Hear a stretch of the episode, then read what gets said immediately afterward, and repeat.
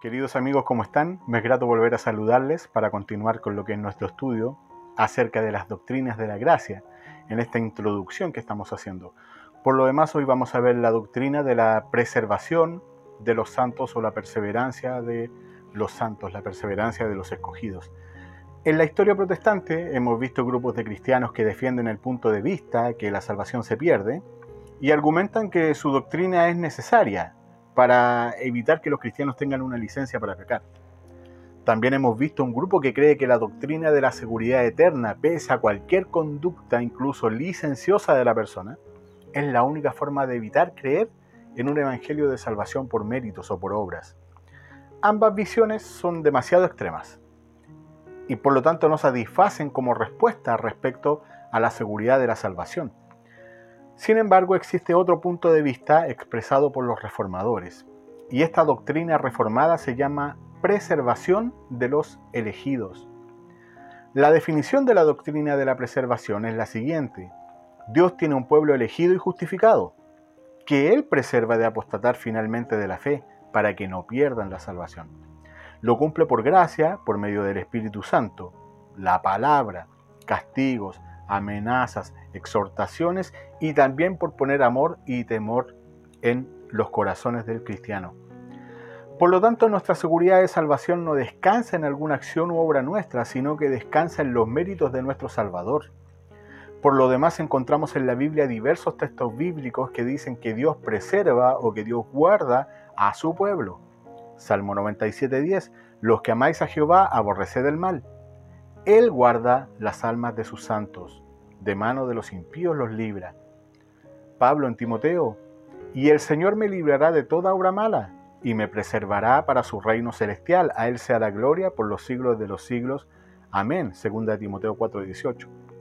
También lo leemos en Judas, el verso 24, y aquel que es poderoso para guardaros sin caída y presentaros sin mancha delante de su gloria con gran alegría.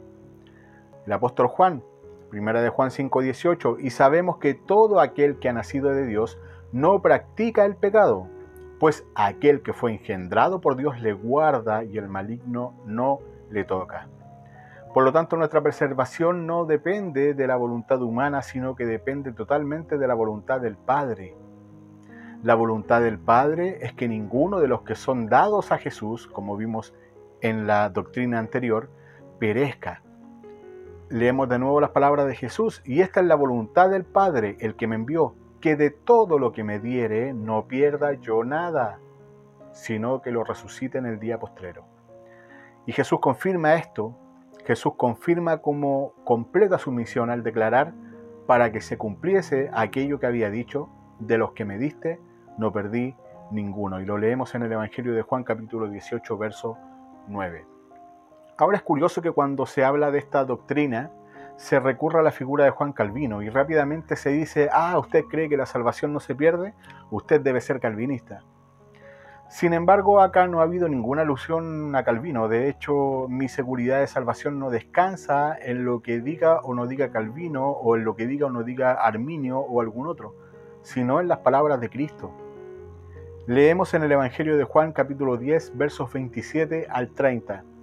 Mis ovejas oyen mi voz y yo las conozco, y me siguen, y yo les doy vida eterna, y no perecerán jamás, ni nadie las arrebatará de mi mano. Mi Padre que me las dio es mayor que todos, y nadie las puede arrebatar de la mano de mi Padre. Yo y el Padre uno somos. En primer lugar dice mis ovejas. Una de las formas que usa la Biblia para describir a los escogidos es mis ovejas no es un mensaje universal, sino específico. Mis ovejas.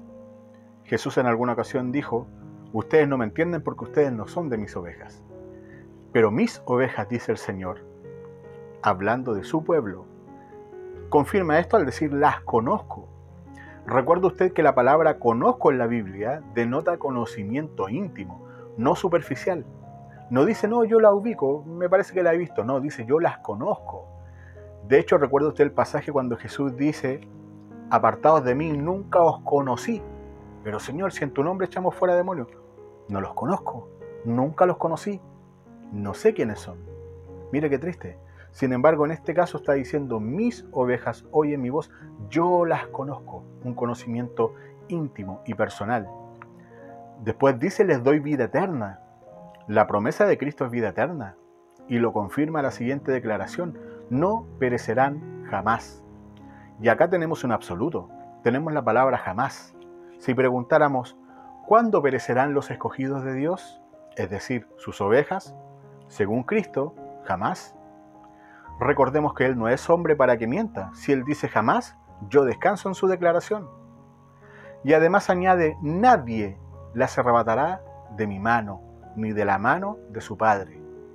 ¿Qué más firmeza y seguridad que la mano del Hijo? ¿Qué más firmeza y seguridad que la mano del Padre mismo? En este punto es habitual escuchar, sí, perfecto, pero yo con mi pecado me puedo soltar de la mano de Dios. Sin embargo, esto sería ignorar las palabras de Cristo, el cual dice claramente nadie. Nadie, al igual que jamás, también es un absoluto. Y nadie puede soltarse de su mano, y ese nadie me incluye a mí. Si mi seguridad de salvación dependiera de mí, yo ya me habría soltado de su mano, porque lo intento cada día. En mi orgullo intento vivir lejos de su cuidado. Sin embargo, alabado sea el Cordero, porque Él me lleva de su mano. Ahí yo estoy protegido y seguro.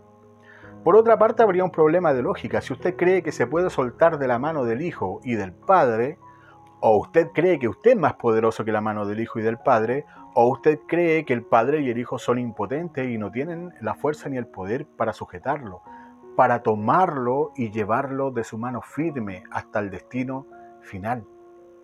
Si dependiera de la conducta humana, ya sabemos, es totalmente inclinada al mal. Debemos entender, por lo tanto, que Dios garantiza nuestro destino final. No es nuestra fuerza, no es con espada, no es con ejército, no depende ni del que quiere ni del que corre, sino mi seguridad descansa en la seguridad de ir de la mano del Todopoderoso. En Hebreos capítulo 10, verso 39 leemos, nosotros no somos de los que retroceden para perdición, sino de los que tienen fe para preservación del alma. Esta doctrina nos enseña que la doctrina de preservación es una licencia para pecar. Nuestra seguridad se basa en el poder de Dios para impedir que perdamos nuestra salvación. Tampoco afirmamos que los cristianos no tienen la responsabilidad de vivir la vida cristiana de forma diligente. Dios sabe cómo hacer incómoda nuestra vida cuando pecamos. Dios sabe cómo amonestarnos cuando somos negligentes.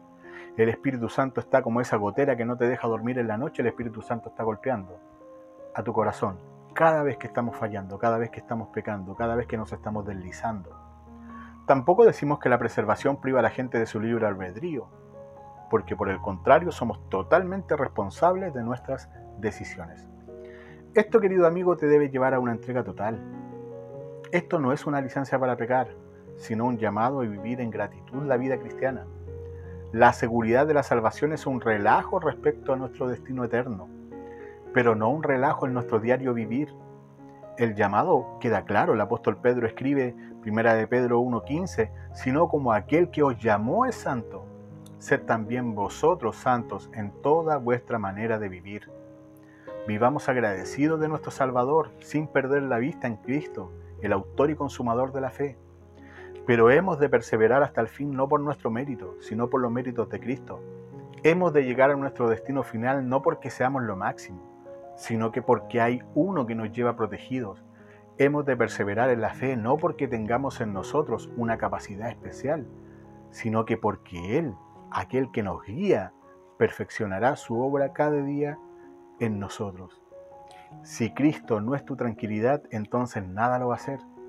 Si tú crees que hoy te vas al cielo y tal vez mañana no, entonces no tienes firme la seguridad, no estás anclado en la roca.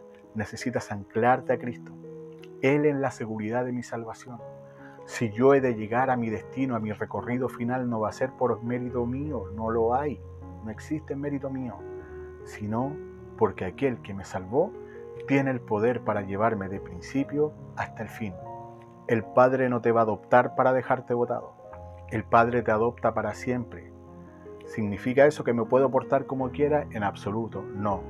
tengo que vivir conforme a la gratitud que me deben hacer por el gran sacrificio hecho por Cristo, por la adopción del Padre y por la iluminación, regeneración y el sello que llevamos en nosotros a través del Espíritu Santo. Oramos. Padre amado, queremos agradecerte, porque sabemos que esta obra no depende de nosotros.